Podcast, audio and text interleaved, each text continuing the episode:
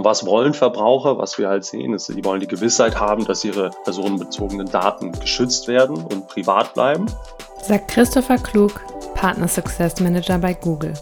Gemeinsam mit Chris spreche ich über die Veränderungen in der Datenlandschaft und wie sich Werbetreibende mit Google Ads auf diese neuen Herausforderungen einstellen können.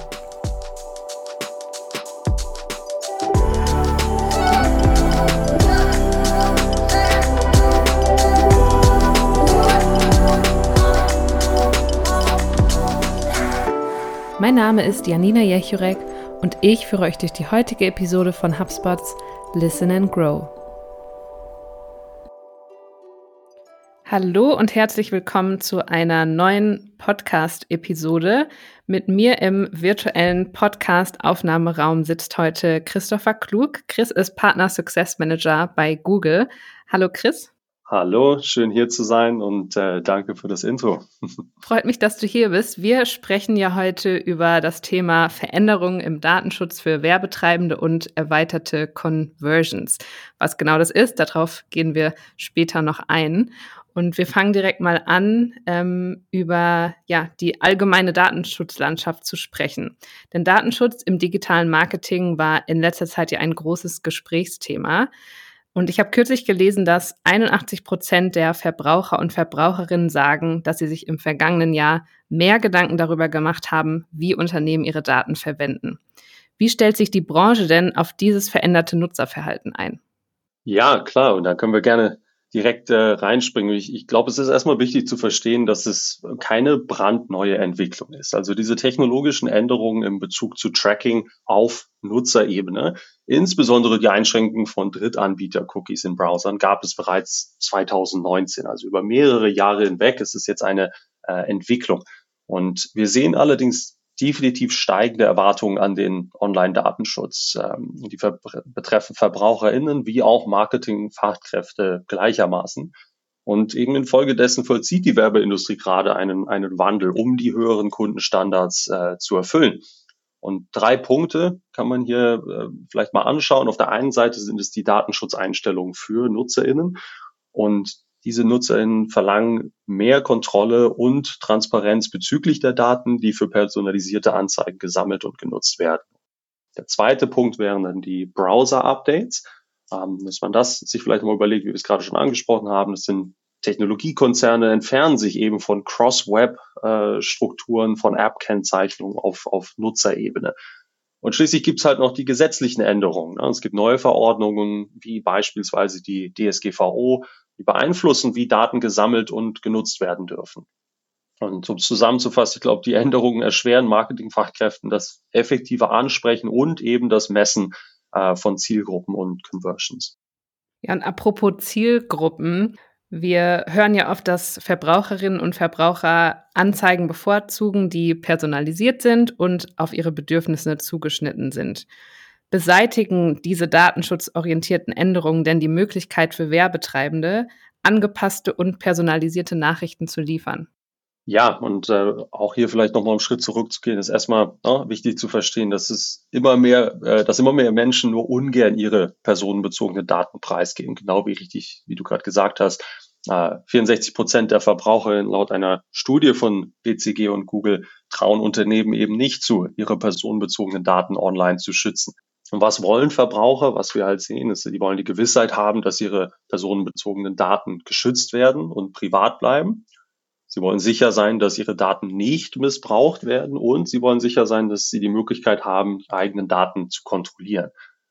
Gleichzeitig möchten sie aber, und das ist ganz interessant, nicht darauf verzichten, mit Unternehmen zu interagieren, für die sie sich interessieren. In einer Studie von BCG und Google wieder gaben 75 Prozent der Befragten an, nur Anzeigen sehen zu wollen, die für sie relevant und nützlich sind. Das heißt, wir haben diese, diese zwei Seiten. Das ist, glaube ich, ganz gut zu verstehen, wie die interagieren.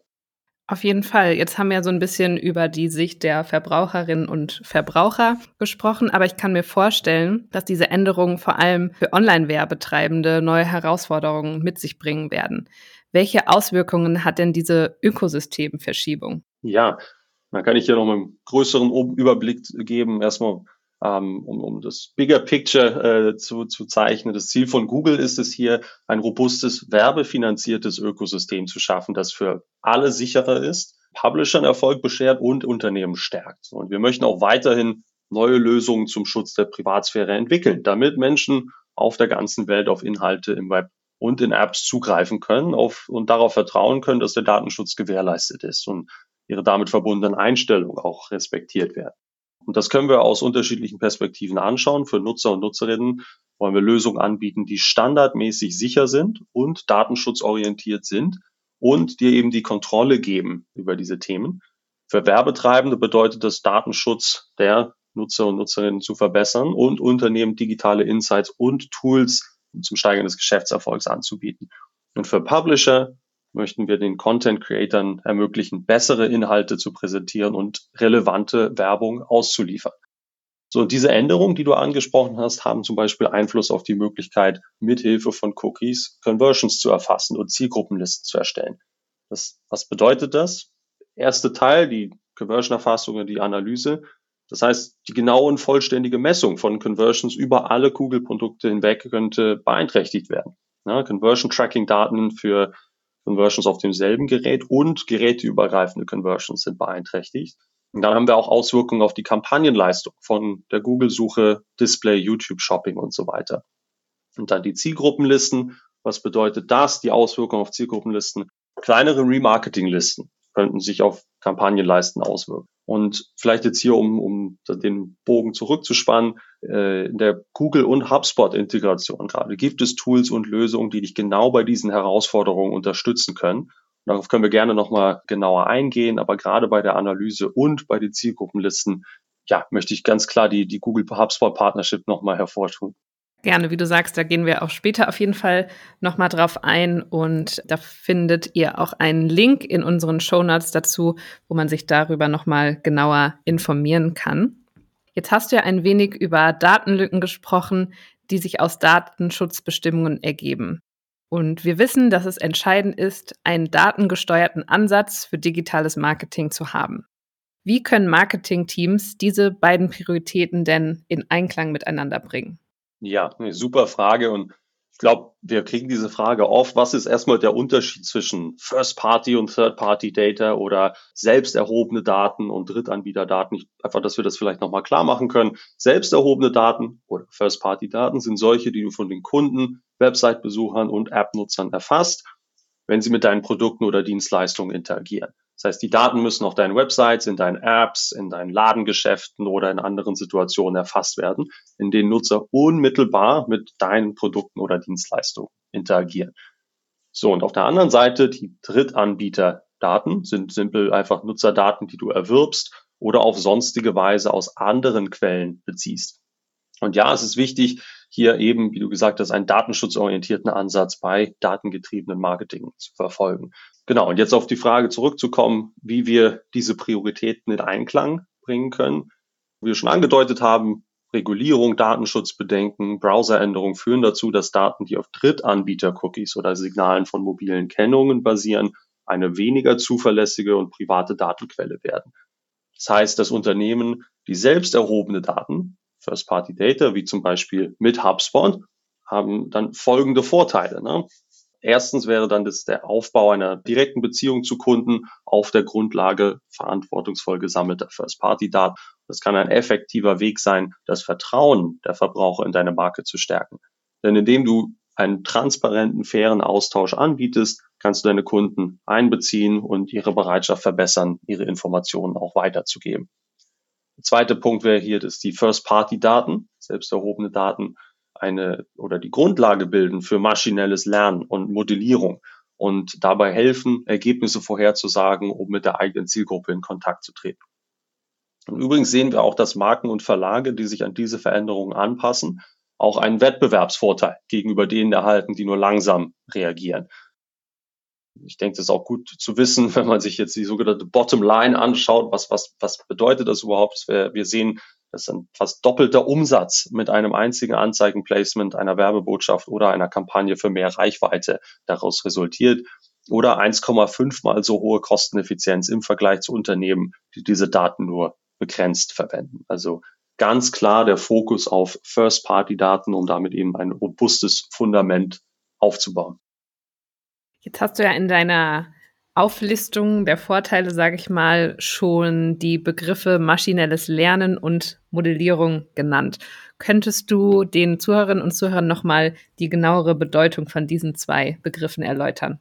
Absolut. Und ich glaube, darum wird man nicht herumkommen. Es wird mehr und mehr in diese Richtung gehen. Und für die Zuhörer und Zuhörerinnen, die sich schon mit Smart Bidding beschäftigt haben, da wird es vielleicht schon ein bisschen ja, klarer sein, worum es hier geht. Aber ich gebe einfach vielleicht nochmal einen Abriss, was maschinelles Lernen ist und dann was eben Modellierung ist.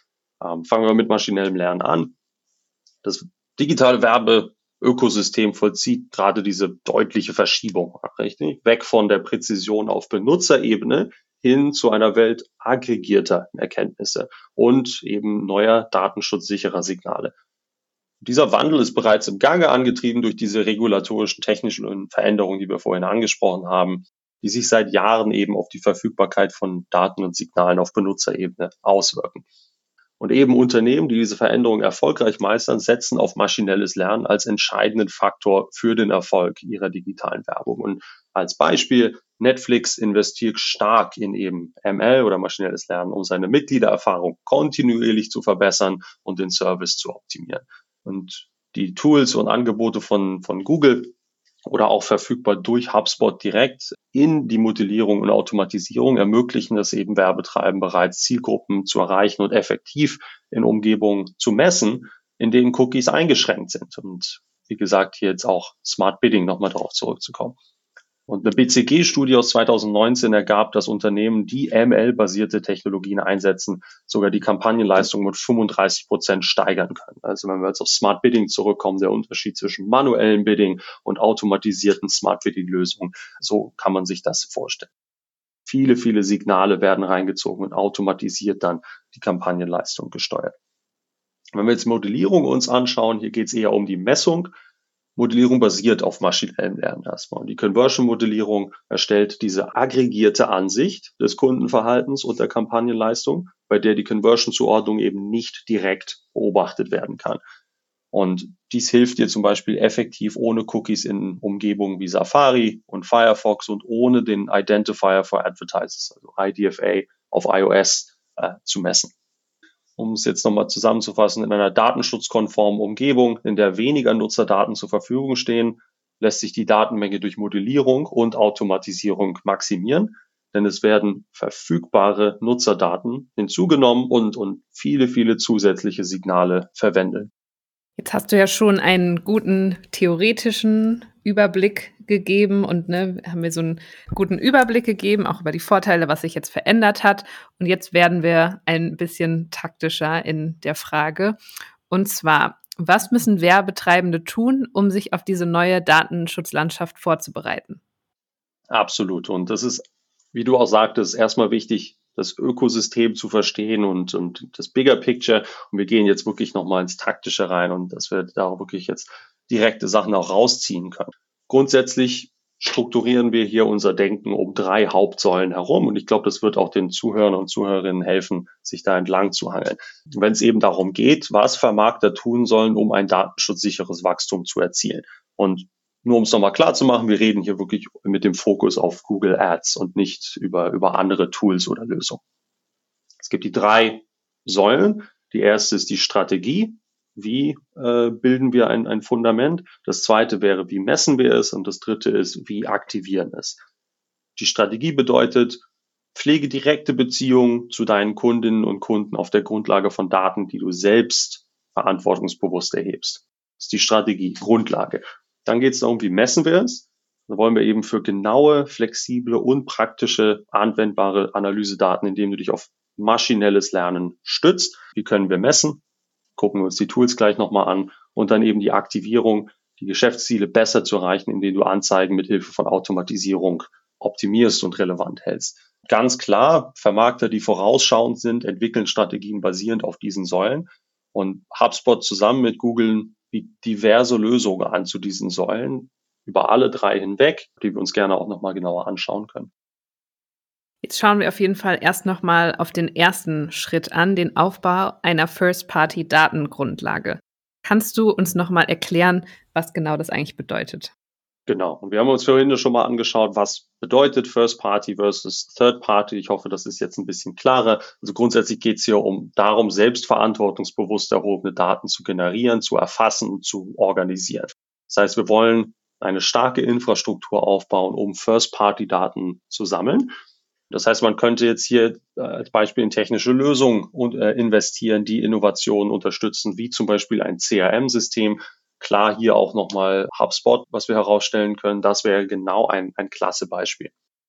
Der zweite Punkt wäre dann eben dann diese First-Party-Daten mit Google Ads zu verknüpfen. Und in HubSpot kann man ganz simpel Google Ads direkt verknüpfen. Das heißt, dieses Zusammenbringen von zugestimmten Erstanbieterdaten mit Google hilft dir, deine Messung zukunftssicher zu machen und deine Geschäftsergebnisse eben auf datenschutzsichere Weise zu optimieren. So, dann, je nach Region, geht es darum, dass du die Wahlmöglichkeiten der, der Benutzereinwilligung respektierst. Wenn wir zum Beispiel das Einwilligungsbanner uns überlegen, das zu implementieren und bestehende Vorschriften einzuhalten und eben deine Strategien zukunftssicher zu machen. Also der nächste Punkt wäre das Einwilligungsbanner. Und um einen letzten pragmatischen Punkt hinzuzufügen, für die eigene Webseite gibt es schon jetzt Dinge, die du umsetzen kannst eben diese First-Party-Datenstrategie, da solltest du jetzt schon damit anfangen, dem allgemeinen Webseiten-Tag äh, oder Website-Tag deine Webseite zu äh, auszustatten, also sogenanntes Site-Wide-Tagging. Das bietet den Nutzerinnen und den Nutzern mehr Möglichkeiten, mit deinem Unternehmen zu äh, interagieren. Beziehungsweise wir wollen zusätzlich mehr Möglichkeiten generieren, dass Nutzer mit deinem Unternehmen interagieren können. Also um auf den Website-Tag zurückzukommen, den zu verwenden, um eben diese solide Strategie für das Erheben eigener Daten auf der Webseite auszuarbeiten. Und das frühere Conversion Tracking wird eben nicht mehr verfügbar sein, wenn Drittanbieter-Cookies in Chrome abgeschafft werden. Das heißt, entweder könnte man den G-Tag einsetzen oder in der Webseite verarbeiten. Das ist eher für Unternehmen, die Wert auf eine einfache Einrichtung legen oder über den Google Tag Manager Site-Wide-Tagging aufsetzen. Das heißt eher für Unternehmen, die auf ihrer Webseite mehrere Tags verwalten müssen. So, und jetzt auf den Punkt zurückzukommen, mehr Möglichkeiten anzubieten, mit dem Unternehmen zu interagieren. Das würde bedeuten, gib Nutzern mehr Möglichkeiten, dass du äh, noch mehr selbst erhobene Daten erhalten kannst. Beispielsweise kannst du auf der Webseite mit Hilfe von Angeboten, Abos, Lead-Formularen oder auch, sagen wir mal, Aktionsverkäufen und Nutzerprofilen E-Mail-Adressen sammeln. Und ich glaube, damit haben wir jetzt ein paar unterschiedliche Punkte. Also wie gesagt, mehr Interaktionsmöglichkeiten, Site-wide Tagging, Einwilligungsbanner, First-Party-Datenstrukturen aufsetzen und die mit Google Ads verknüpfen. Das wäre so die, die Grundlage, um, um das jetzt abzureißen. Das heißt also, sobald ein Werbetreibender eine First-Party-Datenlösung eingerichtet hat, ist der nächste Schritt, die Messung bzw. die Analyse in den Angriff zu nehmen. Wie sollten Werbetreibende denn angesichts der bevorstehenden Datenschutzänderungen ihre Messmethodik ändern? Ja, nee, auch hier klasse Frage. Also wir haben es ja gerade schon gehört, traditionelles Conversion Tracking beeinträchtigt, äh, je nachdem, wie es mit den Cookies dann weitergeht. Ein ganz spannendes äh, Thema sind sogenannte erweiterte Conversions. Und das ist auch was, was jetzt die Zuhörer und Zuhörerinnen heute definitiv pragmatisch hier rausziehen können, sich damit zu beschäftigen, kann ich jedem ans Herz legen, sich damit auseinanderzusetzen. Was sind erweiterte Conversions? Und auch hier, um es nochmal vorwegzunehmen, HubSpot entwickelt gerade eine integrierte Lösung und da kann man, glaube ich, auch in den Show Notes mehr noch drüber lernen. Und zunächst einmal geht es darum, wie kann man weiterhin präzise messen, trotz eingeschränkter Cookies? Und da kommen eben diese erweiterten Conversions ins Spiel. Das bedeutet, man kann weiterhin Conversions messen, trotz eingeschränkter Cookies. Und als Grundlage benötigen wir hierfür dieses Site-Wide Tagging, was ich gerade im vorherigen Punkt angesprochen habe. Da sieht man, wie es schon alles zusammenhängt, beziehungsweise das, den allgemeinen Website-Tag auch vorhin angesprochen. Das heißt, wie funktioniert das? Mit dieser Funktion werden eben die vorhandenen Conversion Tags ergänzt. Das ermöglicht dir selbst erhobene Conversion Daten von der Webseite datenschutzkonform als Hash-Werte, also verschlüsselt, an Google zu senden. So, das mag jetzt erstmal kompliziert klingen. Ich gebe gerne mal ein Beispiel, dass man sich das noch mehr klar machen kann. Ein angemeldeter Google-Nutzer schaut sich zum Beispiel eine YouTube-Anzeige an, die man selbst geschaltet hat. Dann, irgendwann danach, konvertiert der Nutzer auf der Webseite.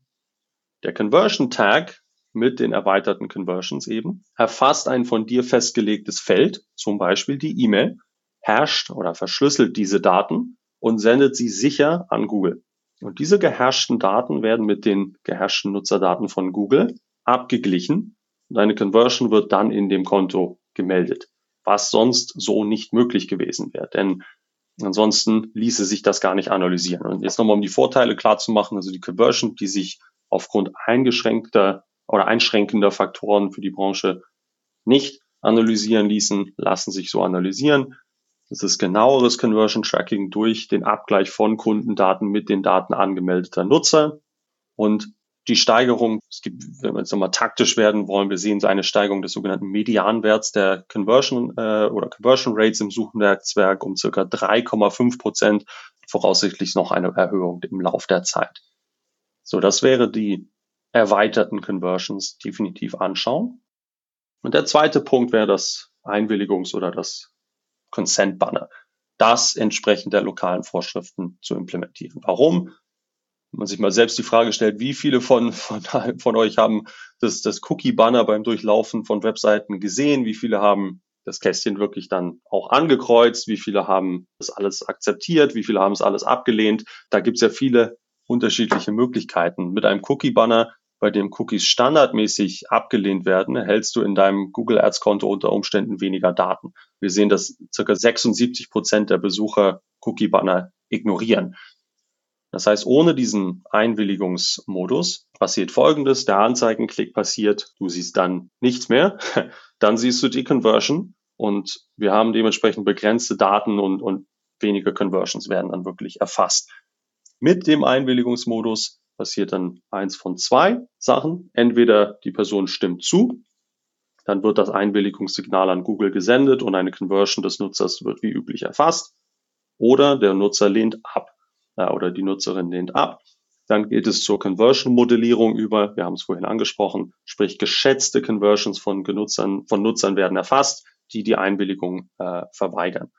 Und deshalb brauchen wir diesen Einwilligungsmodus, denn in diesem Modus werden Google Tags entsprechend dem Einwilligungsstatus der Nutzer angepasst. Und mit Hilfe dieses Einwilligungsmodus lässt sich das Problem lösen, ne? denn durch Berichterstellung und Modellierungsverfahren wird die Datengenauigkeit verbessert. Und um es zusammenzufassen, im Durchschnitt gewinnt der Einwilligungsmodus mehr als 70 Prozent der Anzeigen Click-to-Conversion-Journeys zurück, die aufgrund von Cookie-Einwilligungsentscheidungen der Benutzer verloren gegangen sind. Ich weiß auf jeden Fall, dass wir bei HubSpot und besonders unser Marketing sehr gespannt auf die bevorstehende Integration von erweiterten Conversions in unseren Marketing Hub ist. Und wir haben es ja schon mal gesagt, aber ich erwähne es nochmal. Für alle, die sich damit noch genauer beschäftigen möchten, in unseren Show Notes gibt es noch einen Link zur Information zu erweiterten Conversions mit Google in HubSpot. Aber jetzt wieder zurück zu unserem Podcast und zu dir, Chris. Du hast in dem letzten Schritt deines Frameworks von der Aktivierung von Daten gesprochen. Kannst du das noch etwas genauer erläutern? Klar. Und im Grunde genommen geht es erstmal darum, die Geschäftsziele besser zu erreichen, indem sie, indem du Anzeigen mit Hilfe von Automatisierung relevant hältst. Zwei Beispiele hierfür. Das erste wäre, die First-Party-Daten zu aktivieren und das zweite wäre, Smart Bidding Strategien zu übernehmen.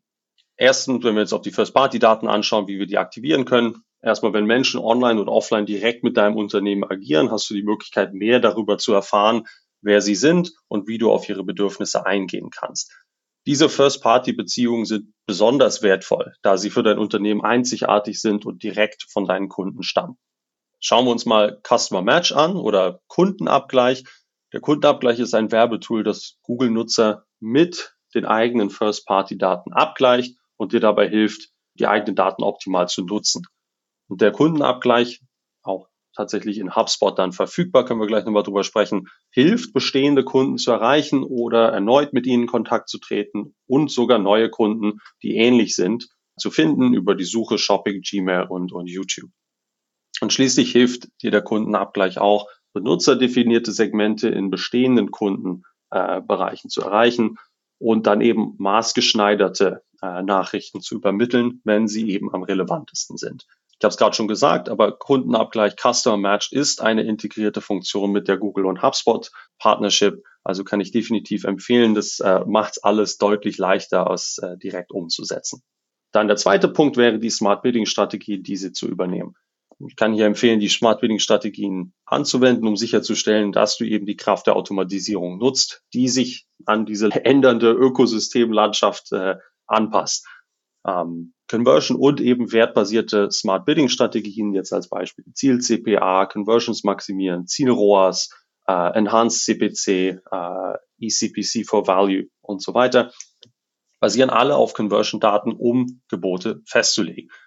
Und wenn eine Conversion eben nicht beobachtet werden kann und modellierte Conversions in Berichten verfügbar sind, können diese Gebotsstrategien sowohl beobachtete als auch modellierte Conversions zur Optimierung verwenden. Modellierte Conversions werden auf die gleiche Weise wie beobachtete oder beobachtbare Conversions von Algorithmen verwendet, um diese Vorhersagen zu treffen. Auch hier nochmal, in HubSpot kannst du direkt Kampagnen starten mit Smart Bidding, also sehr, sehr leicht, es hier wieder ja, direkt umzusetzen. Du hast ja jetzt bei allen Fragen, die ich dir gestellt habe, schon sehr hilfreiche und praktische Tipps gegeben, wie sich das alles äh, ja, umsetzen lässt. Aber schauen wir jetzt mal auf den Punkt Timeline. Wann sollten Werbetreibende denn mit der Umsetzung dieser Änderungen beginnen? So, also super Frage, ganz klar, jetzt äh, direkt kann ich nur sagen, ich würde sagen, jetzt sofort damit anzufangen. Erstmal haben wir den Vorteil, dann Vorreiter in der Branche zu sein. Das heißt, Marken, die sich einen Namen als Vorreiter in Bezug auf Datenschutz machen, sammeln natürlich Bonuspunkte bei den Kunden, die sich auf lange Sicht auszahlen. Und dann sehen wir als Beispiel nochmal, wie sich es auch wirklich für Unternehmen auszahlt. Unternehmen, die erfolgreich Kundenvertrauen aufbauen und erhalten und gleichzeitig diese sich ändernden Erwartungen bewältigen, haben laut einer Cisco-Studie 270 Prozent Rendite erzielt, wenn sie sich eben diese Ausgaben anschauen, die sie für den Datenschutz getätigt haben. Also es zahlt sich wirklich auch aus. Das wären so Vorreiter für die Branche. Der zweite Bereich wäre Zukunftssicherheit. Die Modelle von Google werden direkt eben in die Produkte integriert, sodass du Messlücken nahtlos füllen kannst. Das heißt, man stellt sich sicher auf für die Zukunft, kannst durch die Integration von HubSpot und Google ja umsetzen. Und dann nochmal den letzten Punkt, eben sich diesen frühzeitigen Vorteil zu verschaffen. Marketingfachkräfte, die Modelle Zeit oder Modellen Zeit geben, Daten zu sammeln, dazu zu lernen, Optimierung zum Erreichen von Zielen vorzunehmen, erarbeiten sich eben einen Vorteil gegenüber all denen, die noch warten. Also es bietet sich an, das so früh es geht zu machen, um äh, dann auch Erfahrung zu sammeln. Genau, um von meiner Seite nochmal das zusammenzufassen, ich kann wirklich empfehlen, sich die Show Notes anzuschauen von dem Podcast heute, beziehungsweise die Zusammenfassung der heutigen Episode wo man sich eben dann nochmal mehr informieren kann zu den einzelnen Punkten. Äh, man kann mehr darüber lernen, wie Google und HubSpot zusammenarbeiten zu den einzelnen Produktthemen, die wir erwähnt haben, zum Beispiel erweiterte Conversions, aber man kann noch natürlich sich noch mehr einarbeiten zum Kundenabgleich oder an sich die Vorteile von der Zusammenarbeit zwischen HubSpot und Google. Genau, kann ich einfach jedem hier nochmal ans Herz legen. Und ich habe auch noch eine Sache, die ich empfehlen möchte, und zwar wenn ihr mehr über datenschutzfreundliche Werbung erfahren möchtet, veranstalten wir von HubSpot gemeinsam mit Google am 15. September ein Webinar, in dem diese Konzepte nochmal ausführlicher behandelt werden. Und den Link zur Anmeldung gibt es auch in den Show Notes. Und noch eine weitere Empfehlung von unserer beider Seite. Alle Zuhörerinnen und Zuhörer, die noch nicht mit Google Ads arbeiten und an einem Einstieg interessiert sind, meldet euch unbedingt bei HubSpot an, erstellt ein Konto, denn dadurch erhaltet ihr 400 Euro Werbeguthaben, wenn ihr in den ersten 60 Tagen 400 Euro ausgebt. Es gelten dafür die allgemeinen Geschäftsbedingungen und auch dazu gibt es noch weitere Informationen in unseren Show Notes. Und Chris, jetzt bedanke ich mich auf jeden Fall bei dir für deine Zeit und für die ganzen hilfreichen Einblicke. Ich habe auch selber noch super viel gelernt. Und ähm, ja, es hat mir sehr viel Spaß gemacht. Klasse, vielen, vielen Dank. Ich kann allen nochmal mitgeben, die sich jetzt das heutige die heutige Episode angehört haben. Äh, es ist natürlich viel auf einmal erstmal, besonders wenn man vielleicht erst am Anfang dieser Reise steht, aber man kann sich in alles gut noch reinarbeiten und gerne sich auch die Zeit nehmen, sich noch ein bisschen mehr zu informieren. Ich hoffe, man konnte hier auch praktische Sachen rausziehen. Wir haben es versucht, ein bisschen zu balancieren zwischen dem Big Picture, den großen Ökosystemveränderungen, eben dann auch pragmatisch zu sagen, was kann man heute direkt machen. Ich hoffe, das war wertvoll und nochmal danke, dass ich hier sein durfte. Hat Spaß gemacht. Ja, mir auch. Und genau, der Podcast ist auf jeden Fall ein guter erster Schritt, um sich damit zu beschäftigen. Und wie gesagt, ansonsten seht ihr in den nächsten Monaten auch noch weitere hilfreiche Ressourcen von HubSpot und Google. Und ansonsten freue ich mich auf den Start unseres Podcasts wieder und sage bis zum nächsten Mal.